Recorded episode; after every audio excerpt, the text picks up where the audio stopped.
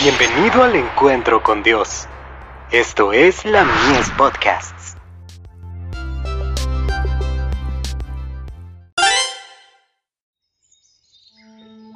La maravillosa gracia de Dios sobre los reinos terrenales.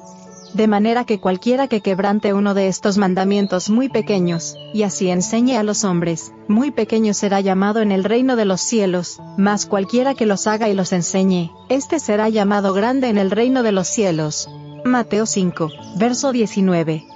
Las cualidades que brillan con mayor resplandor en los reinos del mundo, no tienen lugar en el reino espiritual de Cristo todo lo que es altamente estimado entre los hombres, y que le produce exaltación a su poseedor, como casta, rango, posición o riqueza, no se cotiza en el reino espiritual.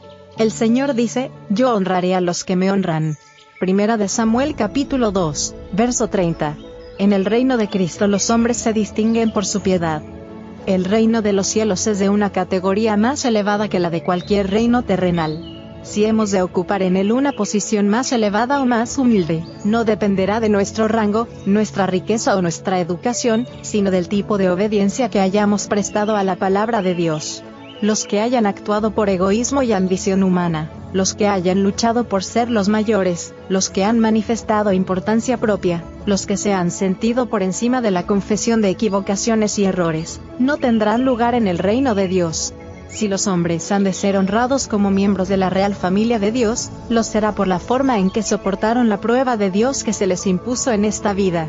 Los que no hayan sido abnegados, los que no hayan manifestado simpatía por los ayes de los demás, los que no hayan cultivado los preciosos atributos del amor, los que no hayan manifestado tolerancia y humildad en esta vida, no cambiarán cuando Cristo venga. El carácter que nosotros revelemos ahora es el que decide nuestro destino futuro la felicidad del cielo se hallará poniéndose en conformidad con la voluntad de Dios. Y si los hombres llegan a ser miembros de la familia real en el cielo es porque éste ha comenzado con ellos en la tierra.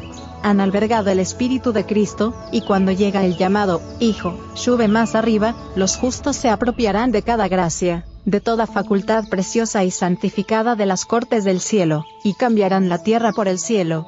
De Review and Herald. 26 de marzo de 1895.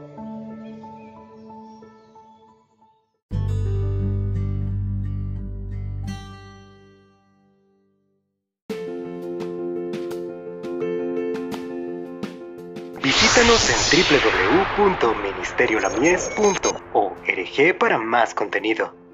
Dios te bendiga.